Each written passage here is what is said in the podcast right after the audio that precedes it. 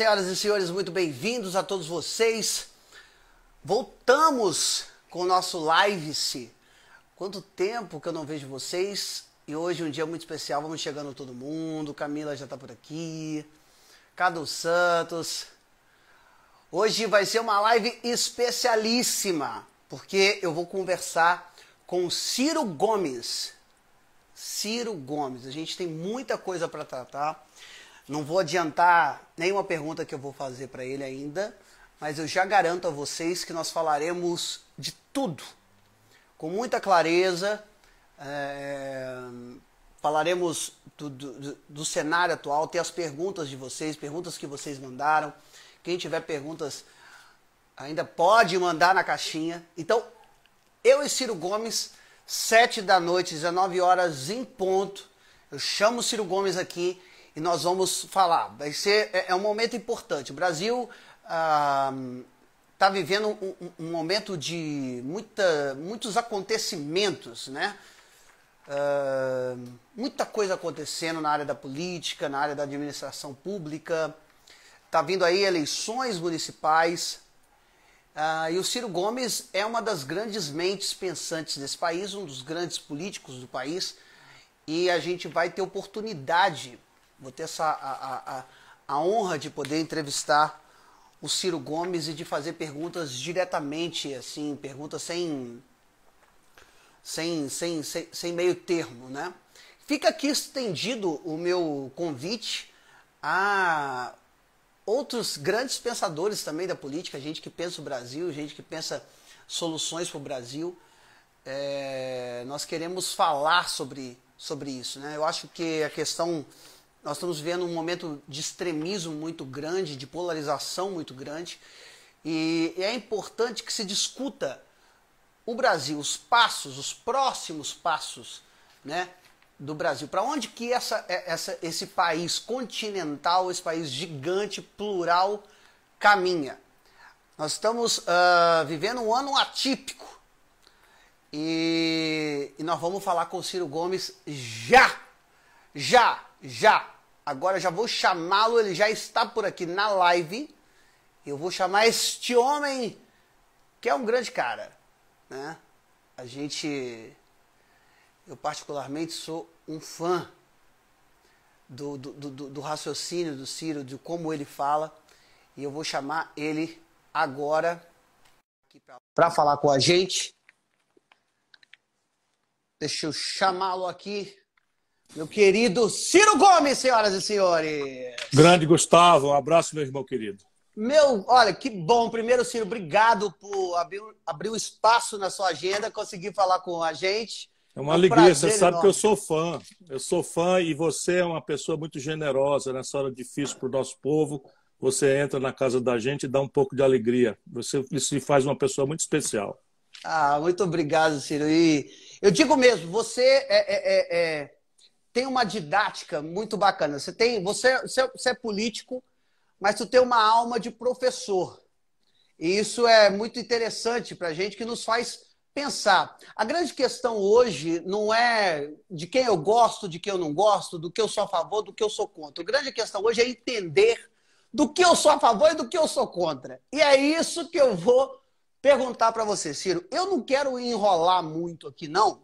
Então eu já vou começar com uma, a primeira pergunta que eu tenho para você é o seguinte: todo mundo já está é, é, cansado de saber da sua vida pública, do de quem você é, das suas formações, né, economista, acabou de lançar o livro agora maravilhoso, inclusive, que eu comprei, mas eu preciso ir a Fortaleza assim que abrir, assim que acabar essa desgraça da pandemia, porque eu quero um, um autógrafo. E, mas eu quero saber o seguinte: pegando esse ensejo da pandemia, quase 80 mil mortos, né? De quem que é a culpa? Ciro Gomes, quase 80 mil mortos por Covid-19. A culpa é da Globo? É um complô? É a Globo que armou Não. isso tudo? O de quem que é a culpa? O que, que a você respo... hum. A responsabilidade pelo Brasil estar tá em segundo lugar em número de mortes no Brasil é o governo federal e alguns governos estaduais que afrouxaram também o controle. E eu explico isso. Tem argumentos bastante objetivos, fora de qualquer paixão porque a gente ainda pode salvar, meu caro, meu caro Gustavo, mais de 100 mil pessoas. Por quê? Porque a projeção, dado que o Brasil virou o epicentro no mundo, todos os grandes institutos internacionais, especialmente o Imperial College de Londres, que é o maior, maior centro de infectologia, de estatística em saúde, etc., eles projetam 180 mil mortos no Brasil a continuarem as práticas dos nossos governantes. Então, veja, a explicação vai por alguns números. Primeiro, o Brasil tem 208 milhões de pessoas. A uhum. China tem 1 bilhão e 200 milhões. Na China, morreu metade do que morreu em São Paulo. Morreu mais gente do que morreu, morreu em Fortaleza, no Ceará. Portanto, evidentemente, há uma diferença brutal. Mas, se você quiser, a gente pode aperfeiçoar o argumento para mostrar responsabilidade e pedir que haja uma mudança enquanto ainda podemos salvar 100 mil irmãos nossos. É a América do Sul. Porque a América do Sul tem uma renda não é precária que nem a brasileira. O Brasil é o país mais rico da América do Sul, portanto, se alguma vantagem há em favor do Brasil. A América do Sul tem 10 milhões de habitantes a mais do que o Brasil, sem o Brasil, né, se você separar. E a América do Sul tem o mesmo território e a mesma estação climática, porque essa doença ela também se agrava com a questão do clima. Portanto, é mais quente para cima e mais frio para o sul e tal. Pois bem, nesse momento em que 80.120 brasileiros já morreram, esse é o número atualizado agora, que eu, eh, antes de entrar na nossa, na nossa conversa, eu fui me atualizar, e a, a, o conjunto da América do Sul, com 10 milhões de habitantes a mais, mesma renda, mesmo clima, tem algo ao redor de 32 mil, menos da metade do Brasil. Portanto, qual é a diferença? A diferença básica é que aqui nós fizemos e estamos ainda fazendo tudo errado, com muitas exceções. Por que tudo errado? Primeiro, a constatação do vírus, se eu estiver falando demais, me interrompa. Não, não, o, não. O, o, vírus ele nem tem vacina, tem muita pesquisa, muitas promessas boas, mas não tem vacina e nem uhum. tem remédio. Então, qualquer pessoa que diz que tem remédio é um charlatão, que é o que o presidente da República Brasileira fez ainda ontem. Ainda ontem, domingo, ele como se estivesse erguendo uma taça, um troféu, uma caixinha de cloroquina, que simplesmente está banido dos protocolos internacionais pela Organização Mundial de Saúde. E aqui no Brasil, a Sociedade Brasileira de Infectologistas baniu. O Hospital Albert Einstein baniu. Por quê? Porque a cloroquina, em alguns casos, ela atenua os sintomas. Mas ao atenuar os sintomas, ela tem efeitos colaterais extraordinariamente perigosos. Em nenhum momento, jamais, ela foi cogitada como cura, porque o Covid, a Covid-19, não tem cura. Né? É como gripe. Gripe não tem cura, a gente trata os, os, os, os, os, sintomas. Né? Mas você acha que o capitão não foi levado, o, o, o, o seu Jair não foi levado porque a cloroquina era usada antes de ter vacina para malária? Uh, as pessoas, para irem para missões locais de malária, tinham que tomar um mês de cloroquina, né? Uh, antes, 30 dias. E aí você não acha que ele, ele, ele pensou nisso, porque ele, nós estamos sem ministro da Saúde há três meses, né? Uhum. Então, ele está tendo que fazer o papel de ministro da Saúde, os conhecimentos médicos que ele tem, via Google, via é, Donald Trump e etc. E principalmente via orgulho próprio. Você não acha que pode ser isso que ele está pensando, não? A, a, sua inteligência é absolutamente mortal. Está aí o encontro. É, no primeiro momento, foi uma desorientação produzida pelo Trump. Ele imita o Trump em tudo e o Trump baseou-se num estudo que tinha só 36 casos, não tinha sido criticado pelos pares, que é quando você valida esse estudo, falando na cloroquina como, como, como um efeito coadjuvante. O Trump, então, reproduziu isso nos Estados Unidos e o Bolsonaro, que conhecia a, a, cloroquina aqui, de ouvir falar por conta disso aí, da malária no, no, no, na Amazônia e tal, achou que o Brasil ia ser o salvador da humanidade. Quando os protocolos americanos de, denunciaram que a cloroquina não funcionava, funciona agora a boçalidade e o orgulho do Bolsonaro. Ele não volta atrás. O Trump abandona o assunto e ele não, ele persiste é, é, afirmando essas coisas e tem uma, uma rede, uma igreja de imbecis ao, ao redor dele e acaba reproduzindo isso. Então a grande questão é, primeiro, então, o Brasil faz uma atitude errada, se ela não tem é, é, é, é, vacina nem remédio, só tem uma saída para a doença, é o isolamento social radical. E aí o que, que acontece? O isolamento social radical ele, quanto mais eficiente ele for, menor é o efeito econômico. Por quê? Porque se você, teoricamente, vamos lá, vamos supor, para todo mundo entender, 100% das pessoas hoje vão ficar em casa, não sai ninguém. O que, que acontece? No dia seguinte, como a gente um transmite para dois, um para três, um para quatro, o, o vírus perdia o meio de transmissão e morria. Isso não é uma teoria só. Isso aconteceu na Nova Zelândia, aconteceu na Alemanha, aconteceu em Wuhan, na China, que é o isolamento social radical, e aí os efeitos econômicos também são mais breves e menos intensos.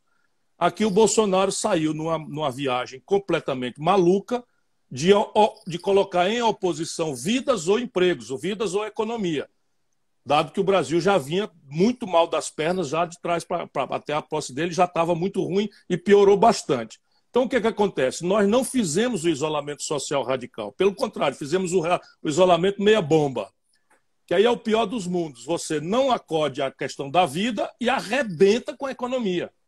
Mas eu tô, eu tô aqui com alguns é, argumentos, algumas pessoas aqui do Bolsonaro estão dizendo, não tô vendo, a gente desativou os comentários agora, mas a gente está vendo tudo, a gente já tem as perguntas de antes e as perguntas que o povo está mandando agora, pode mandar na caixa de perguntas. Mas o pessoal está dizendo o seguinte, que a responsabilidade foi dada aos municípios e aos governadores, que o governo federal não tem nada a ver com isso, é uma injustiça falar é. que a culpa é do Bolsonaro. É? Essa é uma, é uma injustiça? Essa é uma mentira grossa. Eu, quando eu falei minha resposta, é que é de todos os governantes, mas o governo federal é quem tem o papel, no mundo inteiro, o governo central é que tem o papel, basicamente, de coordenar os esforços dos outros entes, né, dos, dos estados e municípios. O que, é que o Bolsonaro faz? O Bolsonaro resolve proibir a quarentena. Essa foi a providência que ele tomou. Se isso tivesse acontecido, o Brasil podia estar contando um milhão de mortos. Então, quando ele fez isso, nós entramos na justiça. Eu, inclusive, assinei a petição como advogado. Eu sou inscrito na OAB, minha profissão, e eu assinei e nós conseguimos uma liminar, e veja, exatamente determinando aquilo que está na Constituição, ou seja, autonomia para os municípios e estados serem ativos, proativos no enfrentamento da pandemia, sem dispensar a responsabilidade que é do governo federal. Porque assim está escrito na Constituição brasileira. Então, a Constituição diz que a saúde pública é um dever, é um, é um direito de todos e um dever do Estado, a ser, do Estado a ser promovido pela União, Estados e municípios. Tanto que o sistema de saúde brasileiro tem a palavra único, né? Sistema uhum. Único de Saúde, SUS. E aí o que é que vamos no prático? Vamos no prático. Para fazer o isolamento social radical, não é? Você precisa indenizar as pessoas e as empresas. Até Sim. o presente momento, o Bolsonaro não conseguiu fazer mais do que 10% das verbas anunciadas para o crédito das empresas chegar nas empresas. É o maior genocídio de emprego da história do Brasil por absoluta incompetência e absoluta alinhamento aos interesses pragmáticos, egoístas e, nesse caso, criminosos do setor financeiro, dos bancos. Mas, mas, Diga. Hum, mas ao, ao, auxílio emergencial né, de, Sim. de 600 reais, que o, o governo tinha pedido 200, a oposição conseguiu aumentar, é, de 600 reais que estão segurando, ninguém está recebendo. Eu fiz um vídeo, eu não entendo nada de economia, mas uhum. eu fiz um vídeo lançando uma ideia. Eu estava pensando aqui com o pessoal, eu falei assim, poxa vida, esse dinheiro, quando foi aprovado, mais de 50 bilhões, né? Uh, foi direto, saiu direto do, do cofre do governo, foi para o cofre da Caixa. Se alguém, de repente, prendesse esse dinheiro e tivesse emprestando a juro, rendendo juro, desse dinheiro aí, segurando para distribuir, alguém ia estar tá lucrando com isso. Você acha que pode estar tá acontecendo isso, não? É exatamente o que está acontecendo, Gustavo. São três dinheiros que foram oferecidos em direção às micro, pequenas, médias e grandes empresas. Três tipos de dinheiro. Um é um crédito subsidiado, ou seja, parte do custo dele o governo paga com dinheiro do povo para as grandes empresas acessarem via BNDES. Qual é a única condição? Que as empresas aceitassem assinar um compromisso no contrato de não demitir os trabalhadores por 60 dias. Fizeram o diabo, não, não emprestaram o dinheiro e agora estão conseguindo que ah, essa, essa cláusula de não, não demitir seja retirada e eles podem demitir até a metade dos trabalhadores. Segundo, é o dinheiro que, de um trilhão com T de tapioca, que eu gosto de esclarecer, porque de, de trilhão é dinheiro que a gente besta como nós não conta, né? Não. Um, um, trilhão de reais com T de tapioca são mil bilhões de reais do caixa do Banco Central, que é dinheiro do povo, que foi entregue para os bancos com o pretexto de que os bancos particulares, Caixa Econômica e Banco do Brasil juntos, iam aumentar a oferta de crédito e diminuir o preço do dinheiro, que é o juro. Mas não botaram nenhuma, nada disso na lei, nem na norma, nem nada. Então, o que está acontecendo? Os bancos não estão emprestando e pegaram essa montanha de dinheiro, um trilhão de reais, e estão, no fim da tarde, com essa montanha de dinheiro empossada no caixa dos bancos, eles emprestam para o próprio governo, ganhando juro de 2,5% ao ano. Esse é o segundo dinheiro. O terceiro é o crédito da microempresa, em que o Congresso aprovou um crédito para a microempresa que, só para você ter uma ideia, 70% das microempresas que procuraram crédito e foi negado estavam pedindo 20 mil reais para aguentar só a transição de queda do, do, do, do, é pequeno barzinho, é, salão de beleza, essa, esses negócios que o nosso povo tem para sobreviver e botou ali toda a sua poupança e tal. Pois bem, o governo, o, o Congresso Nacional, aprovou uma garantia feita pelo governo, porque eles não têm garantia real, os pequenos. E o, e o Congresso votou uma, um período de carência, que a gente chama que é o seguinte: você toma o dinheiro emprestado hoje e começa a pagar em prestações daqui a oito meses. Essa era a carência. E deu um prazo de 36 meses. O Bolsonaro descaracterizou essa lei e acabou com a possibilidade do empréstimo porque tirou a carência. Ou seja, se você tomar o dinheiro emprestado hoje, do jeito que você já está sem faturar, você mês que vem começa a pagar. E os bancos ainda assim estão exigindo garantia. Então, esse aí, que é o da pequena empresa, da microempresa, não saiu nada. Saiu 14% dos 100 que foram disponibilizados é, é, pelo governo, apesar do governo estar, tá, botou lá na lei que garantia se, se, as pessoas não pagassem. É um desastre. E, e o que, que você faria de diferente, Ciro? Bom, eu não preciso nem dizer o que eu faria, porque eu escrevi, eu imaginei, quando chegou a pandemia, eu imaginei, olha, está na hora da gente botar as armas de lado, não é? uma tragédia dessa natureza que vai comprometer a vida do povo, a gente deixa a briga política para outra hora. Então, vou botar as armas de lado e tal, eu vou me oferecer como voluntário para ajudar. Mandei uma carta para o Bolsonaro ali no começo de março. Mandou? Uma carta aberta, foi, dizendo a ele, olha, essa doença não tem, não tem, não tem vacina, não tem remédio, só tem um jeito, é o isolamento social. O isolamento social, é, para ser eficaz, tem que ser radical. Para ser radical, ele tem efeitos menores na economia. E a sugestão que a gente faça é fazer um socorro via um cartão de débito, em vez de matar o povo na fila da Caixa Econômica, mandar pelo correio. O valor era R$ 1.800 em três vezes, aí podia pagar de uma vez só para permitir as pessoas fazer. E para as empresas a mesma coisa, está tudo na carta. Eu tenho essa carta. Não é? Foi uma carta, uma carta aberta para todo mundo saber que eu mandei. E nada, ele começa a fazer o oposto. E eu te sugeria lá que o Brasil tinha que comprar, montar um comboio da Força Aérea para comprar os insumos da, da, da Covid que, que, que, o Brasil tinha parado, não, não sabe mais produzir. É o desastre do Brasil, da destruição da nossa indústria. O Brasil precisa importar máscara, touca, bata, é, respirador, monitor de UTI, cama de hospital, etc. E eu sugeri tudo isso. Nada disso foi feito. Nada disso. Ao contrário, nesse momento que nós estamos conversando, uhum. as pessoas, 21 estados, está faltando remédios do coquetel de anestésicos para as pessoas entubadas. Olha o que eu estou lhe dizendo. O Brasil tem 27 estados. Em 21 estados hoje, está faltando o, o, uma parte ou, ou, todo o coquetel dos anestésicos. Porque a doença é um horror. A gente precisa lembrar disso. A doença é um horror. Ela mata você afogado. Como se você tivesse, tirasse um peixinho de dentro do aquário e assistisse ele ali se batendo. É a mesma coisa. A gente morre afogado. Pois bem, tem que entubar. E para entubar tem que usar ali uns quatro ou cinco químicos que o Brasil não produz e deixaram faltar. Está faltando no Brasil hoje. E cloroquina sobrando. Aí pior. Aí o Bolsonaro, nessa viagem maluca dele, criminosa, obrigou o Exército a comprar um milhão de coisas, um milhão é maneira de dizer, não sei quantas toneladas do, da porcaria. O Exército foi comprar, o, o preço foi vendido seis vezes, que eu sou, eu sou uma oposição séria. O Exército comprou por seis vezes o valor que o mesmo Exército tinha pago em maio passado, a cloroquina. E agora a bicha não presta para nada. Pois é. Isso é. é, é, é, é e, muito... vence em, e vence em, em, em, dois anos, vence. Vai, vai tudo para o lixo. Vai tudo para o lixo. Bom, e, e, você tinha dito um alerta também, que era que foi as pessoas é, no início, né, quando estava aquela coisa toda, no início as pessoas saíram comprando cloroquina e você já tinha dito lá atrás que não façam isso, vai, vai faltar para quem faz tratamento, tratamento de lúpus. E, lúpus, e... artrite reumatoide e malária.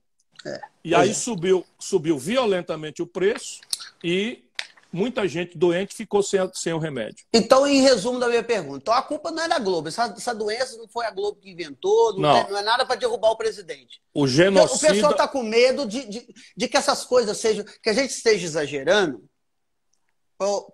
para derrubar o presidente. Eu tenho na minha casa uma tia-avó que está internada, morre não morre por Covid, né? Toda hora no grupo da família, primeira vez que eu estou acompanhando o grupo da família de mensagem, mensagem, mensagem. Aliás, dando uma força aqui para todo o grupo da família, porque, porque estamos em oração e tudo, né? Pra, torcendo, mas as, as coisas são complicadas. E eu tenho ao meu redor cinco mortes por Covid-19. Então o negócio é muito mais sério do que simplesmente para derrubar o presidente, para torcer contra o Brasil, igual o pessoal tem dito. Deixa eu lhe acrescentar mais argumentos, porque não tem a menor dúvida. Eu, inclusive, entrei, nós, o PDT, entramos com ação no Tribunal Penal de Haia, Tribunal Internacional, acusando uhum. o Messias Bolsonaro de genocídio. E eu, e eu sou muito sério e muito responsável. Vou, vou lhe dizer outra. Só tem um jeito de você acompanhar o rastro do bicho. É o teste, testar em massa. O Brasil segue sendo o, o país que menos testa no mundo. Mas é proposital isso ou é porque custa muito caro? Não, é barato demais. É muito barato. O Brasil não tem os testes, tem que importar do estrangeiro. E o Bolsonaro abriu uma confusão com a China, que é o único país que tem excedente sobrando.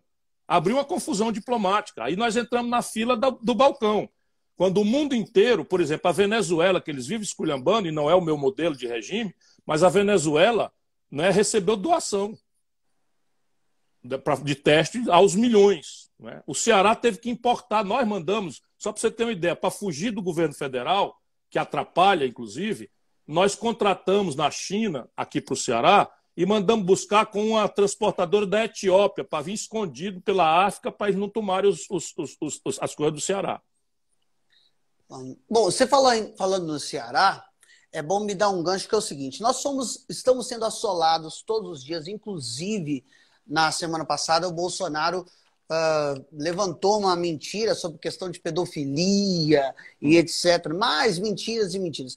Eu queria saber o seguinte: o que, que você acha? Qual é a importância nessas eleições próximas, as municipais, para a gente trazer lucidez para o povo que foi ludibriado por esse monte de fake news? Porque, assim, as pessoas acreditaram num projeto de governo sem saber o que é direito, o que é esquerda, o que é centro. A gente ficou sabendo tudo meio que agora e sabendo de uma forma muito, muito ruim. A verdade é que o povo não sabe nada. Tanto é que o governo não investiu um real para falar em, propaganda de uso de máscaras e etc. Não, não investiu nada.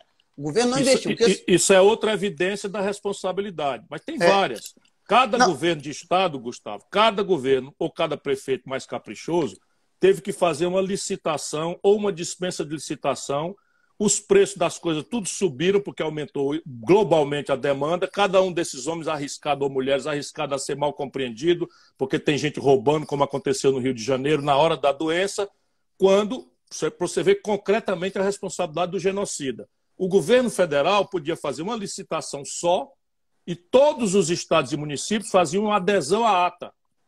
Sim. O que, que ele faz? Ele não faz as licitações e começa a botar a Polícia Federal para perseguir pessoas inocentes a pretexto de pessoas picaretas, todos os adversários dele.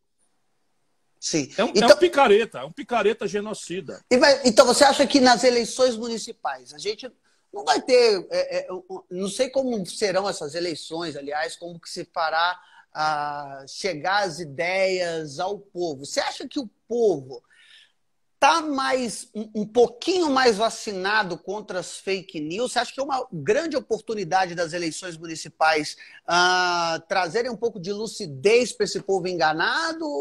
O que, que se faz? O que, que o, o, qual a perspectiva que você tem das eleições municipais? Se elas podem reduzir esse grande dano que foi causado da gente eleger alguém tão irresponsável e tão despreparado quanto o Bolsonaro. E aí eu não estou nem falando de, de, ideologia política, eu estou falando de currículo mesmo. Sim.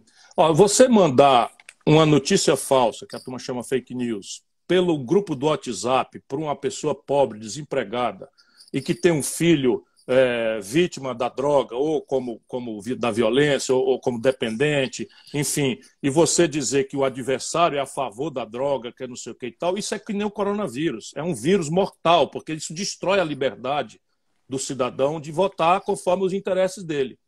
Então, ninguém está vacinado. Ou a legislação se aprimora, se aperfeiçoa, ou a, a democracia representativa que é uma conquista importante do povo, do povo do mundo e do povo brasileiro, né, está condenada. Está condenada a morrer não é, por essas coisas. Então, veja, na eleição, o que é que é preciso fazer? O que é preciso fazer é ter dois motivos para o voto.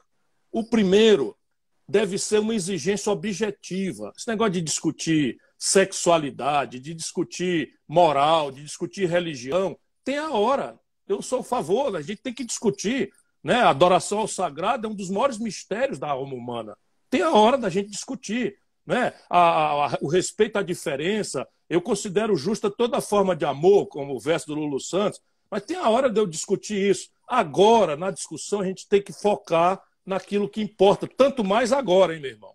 O Brasil, pela primeira vez, está com mais da metade do povo sadio para o trabalho, empurrado para informalidade se virando de bico, fazendo autônomo, enfim, se virando. E, uhum. então, nós vamos precisar que os prefeitos se comprometam em cuidar das pessoas. E as pessoas não devem votar por nenhuma outra razão a não ser por um compromisso. Quem vai me dar oportunidade para eu trabalhar? Quem vai me dar oportunidade para eu tratar minha família com saúde? Quem vai me dar oportunidade para eu não morrer de violência na minha comunidade? Quem vai me dar oportunidade? E aí, conversa de fiada não adianta, tem que ser experiência concreta e tal. Esse é o primeiro grande motivo do voto. Tudo mais, ok, vamos discutir. O Ciro Gomes gosta mais de azul, gosta mais de encarnado, vamos discutir. Mas o que é que, o que, é que tu, né, falando para o nosso cidadão que está nos ouvindo, o que é que tu ganha, meu irmão? Aí, desempregado numa discussão besta de, de burguês de bucho cheio, te botando para discutir negócio de religião e não sei o que e tal, sexualidade, ou seja lá o que diabo for, que não seja emprego, salário, renda, saúde, educação, segurança, né? tirar a lama podre da porta da tua casa para o teu menino não ficar com, com, cheio de, um buchinho cheio de verme. Isso é o primeiro motivo do voto. O segundo motivo é o, é o lugar político que essas pessoas estão.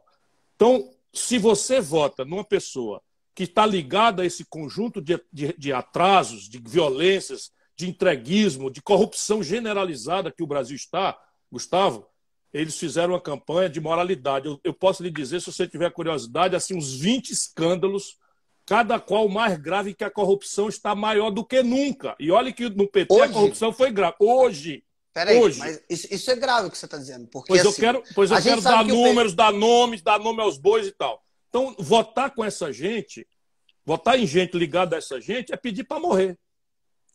Compreende? Mas peraí, você está você tá dizendo uma coisa muito séria. A gente sabe que uh, uh, os escândalos de corrupção nos governos do PT foram gigantescos. Terríveis. Né? Muitos. Uh, destruíram muito da imagem, até muito do que se. Do, do, do, que se construiu, e eu acho o povo muito desesperançoso nessa, né, né, nesse jogo de, de, né, eh, de extremismo, né? Ou, ou, ou, você é Lula ou você é Bolsonaro. Como se não uhum. houvesse opções é, é, é, no meio disso. Mas você está falando que os escândalos de corrupção nesse governo que foi eleito ah, por, por, uma conversa de moralidade, de que eles são morais, né? Embora o Bolsonaro não tenha partido, mas veio com partido, aí agora já quer fundar outro partido. Então, você, você, tá, você tem números de escândalo? Você tem... Eu tenho, eu tenho números, nomes, números e tenho datas, e, enfim. O mais grave é o que está acontecendo hoje, hoje. É o seguinte: o Banco do Brasil tinha uma carteira, porque é o seguinte. Todo mundo acha que um, um cidadão pular o muro da casa de, um, de, um, de, um, de, uma, de uma pessoa na, na periferia e roubar uma galinha, ou roubar uma motocicleta, ou roubar uma bicicleta, isso é roubo, né? É uhum. verdade. Uhum. Mas os roubos modernos que esses caras fazem não é bem claro assim. Então, eu vou te mostrar aqui um, o mais grave de hoje, para não, não, não, chocar muito a sua, a sua audiência. O Banco do Brasil é, um, é uma agência de crédito, então ele empresta dinheiro. Sim. E aí ele, ele fica com os papéis, né? Então, devo, não nego, passa aí na data para pagar e tá, tá lá os papéis tudinho. Pois bem, o Banco do Brasil agora, essa semana, pegou 3 bilhões de reais de papel para receber que ele tem e vendeu para um banco criado pelo Paulo Guedes, chamado BTG, por 300 e poucos milhões de reais.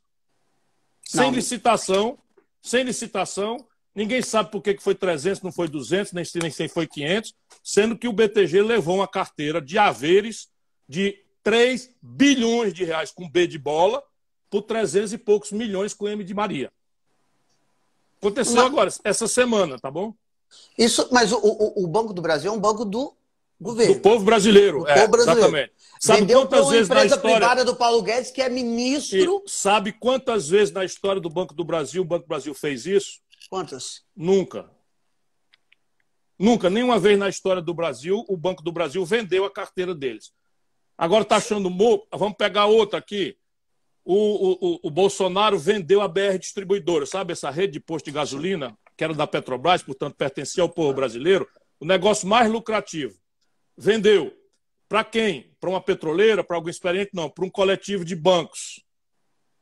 Vendeu como? A lei manda que quando você vai vender uma coisa do povo, você faça um leilão, que é uma espécie de licitação, ou seja, para vender para quem der mais. Ainda que uhum. eu seja contra vender, vamos lá, quer vender? Faça direito.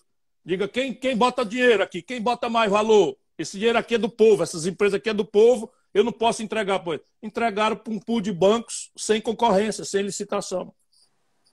Bilhões Na de reais. Na cara do povo? Na cara da freguesia. E era um negócio que dava muito lucro para o povo. Nunca deu prejuízo a BR Distribuidora. Quer mais uma?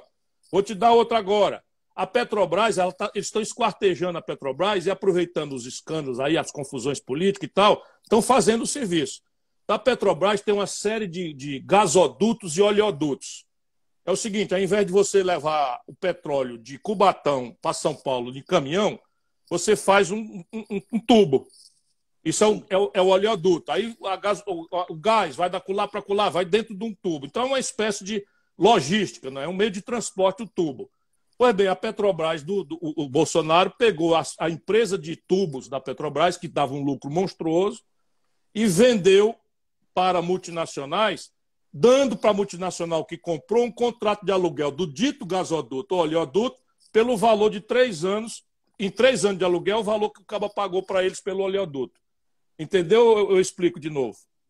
Peraí, o cara. O, eles é assim, eu tenho um apartamento, eu tenho um é. apartamento, meu apartamento vale, vale, vale, vale, vale 90 mil, uhum. vale 100 mil, vamos ler, vale 100 mil. Aí eu chego, Gustavo, quer comprar o meu apartamento? Aí tu diz, quero, mas não tenho dinheiro, isso não tem problema. Você leva o meu apartamento por 100 mil e eu lhe alugo o apartamento por 30 mil por ano, 33 mil por ano, por três anos, que dá os 100 mil que você me pagou. Daí três Ele anos deu adiante. Deu de graça. Deu de graça. Deu. Deu de graça. E tu acha que tem de graça, tem almoço de graça nessas coisas? Não, não tem. Tem alguém levando oh, Mas estão roubando de braçada. É um negócio absolutamente escandaloso o governo do senhor Jair Bolsonaro. Agora vamos lá, prenderam essa semana passada. Mas como é que o cara continua com um apoio popular? Eu, eu não estou entendendo, porque essas coisas estão meio que descaradas assim. Eu vou te explicar. Eles estão é roubando descaradamente. Vou te explicar. Sabe aquela reunião de ministros, 22, do dia 22 de abril? Sim. Cada qual mais chocante ali, as conversas mais doidas do mundo e tal, mais, as viagens, palavrão e tal. O Marreco estava mundo... meio calado. O, o Marreco. O Marreco. O, o Marreco calado estava Mas... porque aquilo ali era tudo para riba dele. Aquilo ali tudo era dizendo, ó, prepara aí que a trolha está chegando para ti. Né? É, ele estava entendendo aquilo ali para ele. Mas, mas o que eu quero dizer é o seguinte: todo mundo viu o que a Damares falou, que não sei quem falou, ninguém viu que o, o que o Guedes falou. O Guedes responde a um inquérito, um inquérito. Se fosse um cara lá no governo do Lula, que eu não desculpo, não, a, a roubalheira foi de braçada também. Mas o Brasil não aguenta mais isso. Pois bem, o Guedes é processado porque pegava um bocado de bilhão de reais dos fundos de pensão que é um valor semipúblico que pertence aos trabalhadores da Petrobras, aos trabalhadores da Eletrobras, etc, etc, e fraudou. Está respondendo processo, aí conseguiu esses milagres da justiça brasileira, segredo de justiça. Mas está hoje processado. Então o ministro da Fazenda do Brasil responde por fraude né, no, nos fundos de pensão. Então, por que, que não sai? Porque esses negócios são feitos pelos ricos, que também controlam as grandes mídias. Então, quem é que está por trás? Quem é o grande interesseiro por trás do governo do Bolsonaro. Porque assim, a gente sabe que a, a, a, vontade soberana do povo é muito ludibriada por quem financia quem está por trás. Quem está por os trás? Bancos, os bancos e 10 mil famílias abastadas, poderosas, riquíssimas do Brasil, que tem os bancos como intermediário do maior mecanismo de transferência de renda do povo para uma minoria de privilegiados do Brasil. São eles que, se você olhar, puxar o cordãozinho de todas essas negociatas, são eles que estão por trás.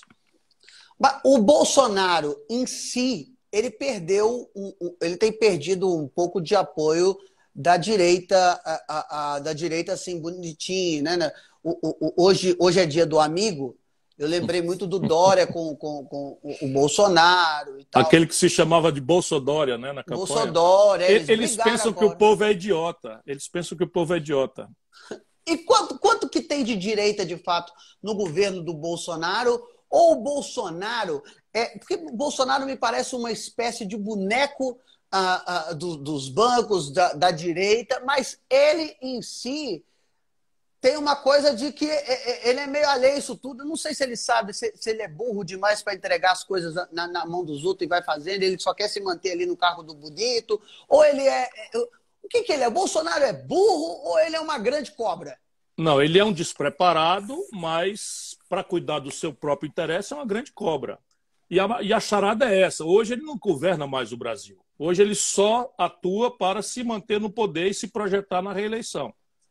Então, tudo isso, por exemplo, ele muda de conversa, de personalidade radicalmente, como a cobra muda de, de, de couro, né? quando o Queiroz uhum. é preso. Quem é o Queiroz?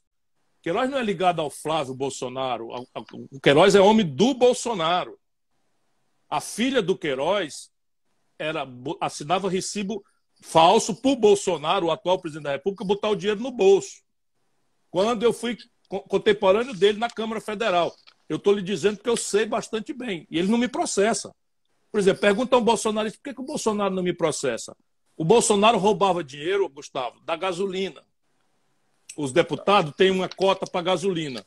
Aí quando você vai olhar, pega lá na, na transparência da Câmara, o meu gabinete e o dele, compara, o gabinete dele, se você botasse a gasolina toda que ele pega nos recibos para botar o dinheiro no bolso, dava para dar 10 voltas na terra por mês.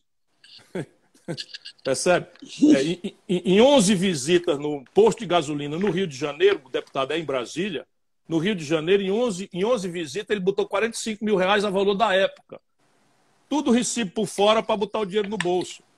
E, e ele corrompeu os filhos. Agora, por exemplo, está na revista Época, desta semana, a ex-mulher dele comprou 14 imóveis, cinco dos quais com é. dinheiro vivo. Você imagina você comprar um apartamento com uma, um saco de dinheiro. Se isso não for corrupção, mesmo, o Queiroz botou dinheiro na conta da primeira dama, da mulher do Bolsonaro atual. O Queiroz botou um bocado de dinheiro na conta dele, dela. O Queiroz pagava as contas de, de, de, de prestação de apartamento, de, de, mensalidade escolar dos filhos do senador Flávio Bolsonaro filho do Bolsonaro. E quando você acha que o que, que porque assim, o que mantém alguém no poder, é, o impeachment é, eu acho que é uma doce ilusão, vista ainda que o Bolsonaro tem uma certa popularidade, né? Quando você acha que de fato a gente consegue descortinar esse, esse modelo fascista, criminoso, corrupto, ladrão do governo Bolsonaro, que ainda consegue pagar de herói pelo menos nos grupos da família. Eu, por exemplo, tive uma reunião a, a, a, na minha casa, não, não, são da minha família, mas é, de uma, uma funcionária nossa, que chegaram num, num absurdo numa mesa de, de almoço, dizer assim, a, a, cloroquina está salvando vidas e as máquinas de respiradores é que estão matando gente. Como é que se chega no, no, no coração dessas pessoas? Como é que se fala disso para essas pessoas? Eu tenho pensado muito nisso. Eu acho que a primeira atitude é uma atitude de muito profunda humildade.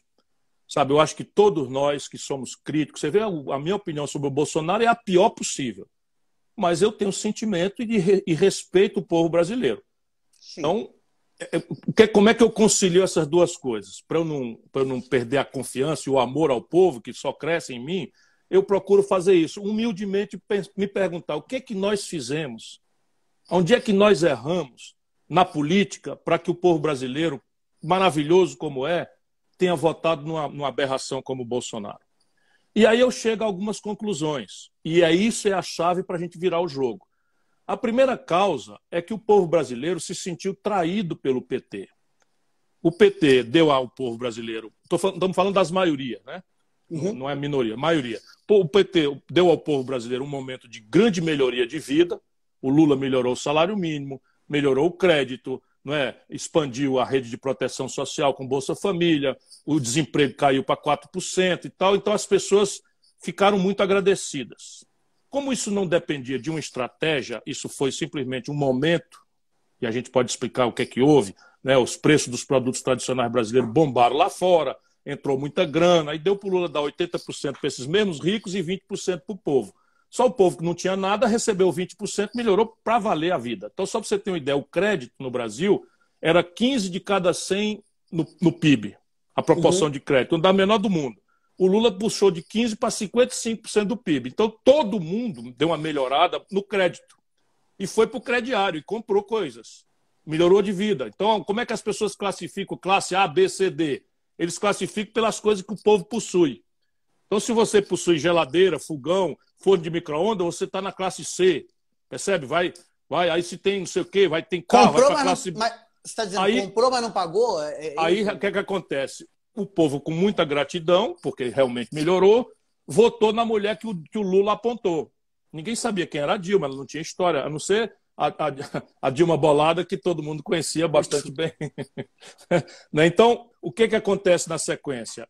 Tudo isso quebra. O desemprego uhum. de 4 passa para 14, o crédito que subiu de 15 para 55 vira 70 milhões de pessoas humilhadas com o nome no SPC. Né? A rede de proteção social ficou, mas foi congelado o valor, está cada dia valendo menos. Tanto que o Bolsonaro está tentando agora fazer essa renda Brasil, que é para tentar tomar do PT, e, e funciona, porque as pessoas dizem muito obrigado pelo pouquinho que recebe. Porque muitas vezes aquele pouquinho que recebe é o que o neném vai comer ou não vai comer. Isso é que eu digo, a gente precisa ter humildade. Não é para bater em ninguém no passado, é para a gente virar o jogo para o futuro. Se a uhum. gente entender isso, né? Então, quando a, quando a economia vai muito bem, todo mundo tem oportunidade de trabalho, está melhorando o salário, está melhorando de vida, está fazendo um puxadinho em casa, etc. A corrupção, o povo sabe que está aí, mas ele bota aquilo num lugar secundário. Né? A minha vida está melhorando, é tudo ladrão mesmo, esse pelo menos está fazendo alguma coisa para mim. Isso é o equívoco que a, a maioria da população pensa. Uhum. Quando a crise vem, aí a corrupção vira a pior coisa, porque aquele dinheiro, aquele privilégio, aquela roubalheira é o bocado que está faltando para o meu filho parar de chorar de fome. E essa é a revolta que explica o Bolsonaro. A elite brasileira não queria o Bolsonaro, não. A elite brasileira queria o Alckmin, jogou tudo para o Alckmin, todo o dinheiro, todo o tempo de televisão, todos os partidos. Ele não queria mais, porque o PSDB já tinha feito a mesma fraude lá atrás. Aí queria, quiseram o Meirelles, não deu. Aí quiseram o Amoedo, não deu. Aí não tem tu, vai tu. Engoliram o Bolsonaro. E aí o que é o Bolsonaro? O Bolsonaro é um proto-fascista. Ele é, ele é um despreparado, burro não, despreparado. Sabe? A diferença entre o, o, o, despreparado e o burro é que o burro, lendo uma coisa, não entende. O Bolsonaro é porque nunca leu. Né? Nunca leu, mas ele é muito esperto na política. E ele reproduz, aí veja, aí vem os interesses estrangeiros. Chegaram aqui bilhões de, de, de recursos, de mensagem. Aquele Steve Bannon, que é um cara que é assessor do Trump, que é uma figura tenebrosa da ultradireita global, veio para cá para comprar a presidência do Brasil e levaram. Se você olhar, por exemplo, o que eles estão entregando para os americanos, você não acredita que é outra roubalheira. Só para você ter uma ideia, um terço da capacidade nossa de produzir gasolina, óleo diesel, querosene de aviação, gás de cozinha, um terço está parado, enferrujando no Brasil, e nós estamos comprando 300 mil barris por dia de, desses derivados, gasolina, gás de cozinha, em dólar do estrangeiro, dos Estados Unidos. Quando o Bolsonaro tomou Você posse. Você tinha dito isso lá atrás. Você tava é, tinha duas importadoras, agora tem 300 importadoras de gasolina. Cacete. Todo mundo levando, meu irmão. Todo mundo levando e obrigando a dona de casa a pagar, gasol... pagar gás de cozinha em dólar. É, é uma corrupção absoluta e generalizada. É porque a milícia vende muito gás no Rio de Janeiro. Mas fora isso, deixa eu dizer uma coisa. Você, é, ô, ô Ciro, é, houve uma tendência global política das pessoas migrarem meio que para a direita. E aí houve a eleição na Argentina e tal. E agora o povo se decepcionou com os governos, de, os últimos governos de direito, foram um fracasso. Até o Trump começou a admitir que, que pode ser que ele não aceite uma derrota. É, a Argentina voltou atrás, elegeu um, um, um, outro, um outro presidente que não é de direita. Na França, a mesma coisa e tal. Ah, você acha que o Brasil caminha para isso ou as pessoas estão longe de entender isso? A, a, a, tendência na política ela não é tão sofisticada sob o ponto de vista doutrinário, esquerda, direita, etc. Ela se move por coisas mais superficiais. E uma das superficialidades reforça esse argumento: é que é, a, a política tende a ser um pêndulo. Como você tem um problema sério, estratégico, grave, desemprego, salário em queda, o salário mínimo congelado, precariedade do serviço de segurança, precariedade do serviço de educação, enfim, há uma tendência das pessoas de satanizarem o, o do dia hoje e experimentarem o novo, né? a novidade e tal. A que geralmente é muito velha, né? Muito, sempre, sempre, porque não existe nova política. A política é feita com decência a serviço do povo ou com indecência e contra o povo.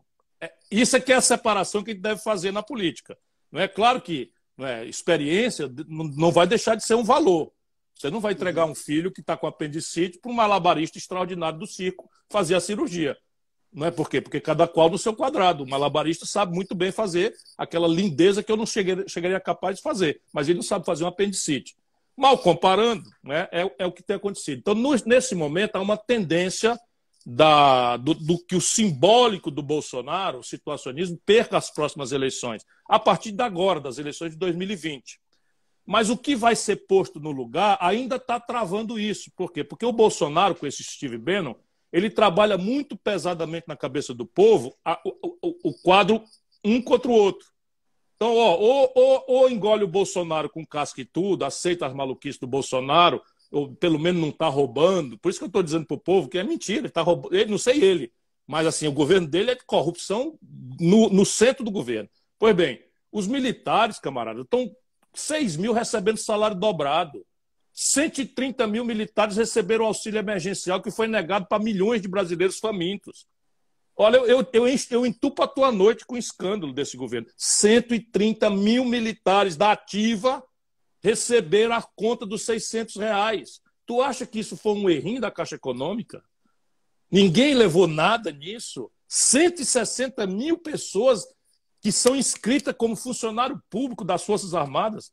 Pois esse é o número oficial enquanto a mãe de família era obrigada a procurar o CPF do filho recém-nascido na Receita Federal, fila para cá, fila para lá. Aqui no Ceará virou o maior vetor de contaminação as filas da Caixa Econômica. Não, hoje eu estava em Juiz de Fora, uma fila gigantesca. É não respeitam, não respeitam. E o nosso povo, grato, está né, tá dizendo muito obrigado. Está dizendo muito obrigado, porque de fato aconteceu e tal. Mas veja o que eu estou lhe dizendo. O que, que o Bolsonaro nesse momento está fazendo? Ele percebe o desgaste, mas estão passando todo dia essa mensagem, ó, me engole com casco e tudo, aceita aí minhas maluquices, ou então volta o PT. E a, e a memória do povo da decepção do PT, tanto na economia, os números de emprego, desemprego, humilhação no SPC, quanto da corrupção generalizada, estão muito vivos ainda no imaginário do povo. Então, esse é o, é o desastre. Nós temos que achar um caminho no Brasil para que Deus ilumine o nosso povo, para a gente experimentar um caminho diferente sabe, mandar os dois brigar lá fora. Ó, Bolsonaro, Lula, vamos brigar lá fora, deixa a gente trabalhar aqui, pelo amor de Deus, que ninguém aguenta mais. Então, é, é porque é, é, é, é, que fique claro para todo mundo que, que, que nos assiste uh, que há opções e há pessoas que se colocam e vão se colocar. Ciro foi candidato nas últimas eleições, espero que, que venha candidato na próxima. Uh, eu acho que cada vez mais tem se feito falar tem se feito se ouvir, se feito entender. Ah, aliás, a gente está chegando no final da nossa live aqui. Antes de te agradecer, eu quero primeiro só fazer uma, uma das últimas perguntas. Tenho mais duas perguntas. É, quanto de paternidade o Bolsonaro tem das obras ou das conclusões das obras da transposição do Rio São Francisco? Quanto de responsabilidade ele tem? O projeto São Francisco foi feito por mim, no primeiro governo do Lula e eu iniciei com o Exército, a engenharia do Exército, fiz a tomada d'água em Cabrobró e fiz a tomada d'água em Sobradinho, porque a obra basicamente são dois eixos, o eixo leste, que sai, sai do, do, Rio São Francisco em direção a Campina Grande, na Paraíba, corta Pernambuco numa, numa, numa espécie de diagonal, e o eixo norte, que sai de, de São Francisco, por rumo de cima, no mapa, assim, né, em direção ao Ceará. Esse eixo leste, quando o Bolsonaro tomou posse, já estava funcionando. O eixo norte estava 97% pronto. E ele fez 3% da obra. Então, se, se é justo ele que se diga. fez ou, ou já estava aprovado e estava sendo não. feito? Não, estava sendo executado e, e parou. O, o, Temer tinha parado. Aí ele pegou os 3% e concluiu. Portanto, uhum. ele concluiu a obra 3%. Mas só para você botar o tempo relativo, se o Bolsonaro levasse, levou um ano e meio para fazer 3%, se ele tivesse a obra toda para fazer, a obra ia, ia demorar 50 anos. Só para você ter uma ideia. Agora, a, a, verdade é essa que é o que eu gosto de fazer, falar a verdade como ela é. Né? Então, o projeto eu que fiz, graças aí à delegação que eu recebi do Lula na época, e, uhum. e, e, eles atrasaram muito a obra. E aí, a ponto do Bolsonaro ter inaugurado, quer dizer, veio inaugurar porque fez 3% da obra. Ô, ô, ô Ciro, você acha que é possível uh, ganhar uma eleição sem o PT, sendo contra o Bolsonaro? Acho, acho, porque eu não vejo o povo brasileiro como cativo. Eu acho o seguinte, vamos lá, na pior hipótese, eu acho que 25% do povo, Bolsonaro pode bater na mãe, chamar Jesus de palavrão, sabe, fazer a bobagem que fizer, vai relativizar e vai segurar as pontas e vai, pode até descartar o Bolsonaro, mas fica nesse mesmo lado aí. Vem com Moro, vem com Luciano Huck, vem com uma coisa qualquer que conserve esse mesmo rumo.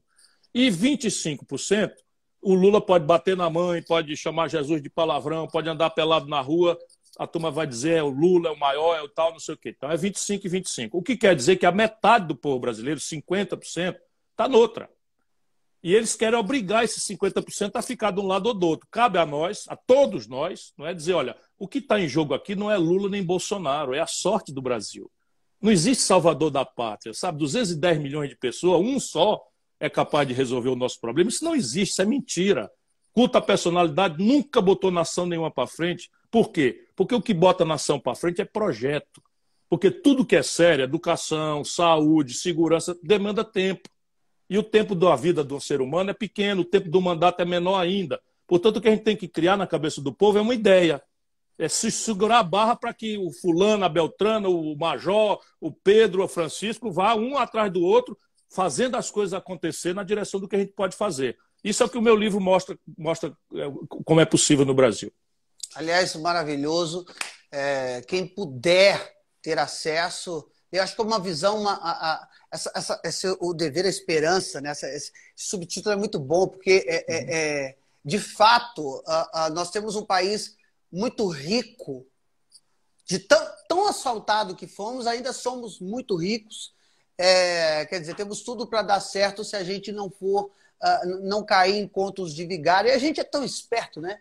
Poxa vida, você que está me assistindo, você é tão esperto, a gente é tão esperto, a gente sabe quando está nos enganando. Parece que a gente está gostando de ser enganado, porque a gente, a, gente, a gente fica vivo, a gente é vivo, cara. A gente é brasileiro, a gente sabe ficar de olho. Então não vamos ser idiota e nem deixar a, a, a, o orgulho nos dominar. Eu agradeço, Ciro, muito obrigado por você estar aqui. Fica o um convite para outras, outras pessoas que pensam o Brasil, uh, quiserem falar com a gente, fica o convite aqui. Eu fiz o convite ao Ciro, que prontamente atendeu. É, eu fiquei muito feliz, muito honrado. É a nossa segunda conversa e é sempre um prazer imenso poder falar contigo, Ciro. Muito, muito obrigado mesmo. Eu que te agradeço, meu querido. Eu sou seu fã mesmo, de verdade. Isso, o que me aproximou de você foi o fato de eu ser seu fã. E aqui em Fortaleza, nós estamos invertendo a curva de forma pesada. Nós pegamos muito pesado, mas aqui nós testamos muito, nós temos leito de UTI, blá, blá, blá, blá, e o nosso povo aderiu ao isolamento, está usando máscara todo mundo, de maneira que nós já começamos a descomprimir de forma organizada. Assim que tiver mais ou menos sem risco para você, vou, vou, vou avisar aí para a gente tomar uma. Pelo amor de Deus, eu estou precisando muito do caranguejo. Demais. Isso, não se preocupe. Vamos, vamos botar um caranguejo nessa, nesse, nesse, nesse buchinho mineiro. Por Forte favor. abraço, irmão querido. Um abraço, meu querido, a todos Gustavo vocês. Gustavo Mendes é o maior. Ciro Gomes, um abraço, senhoras e senhores, e até a próxima. Tchau.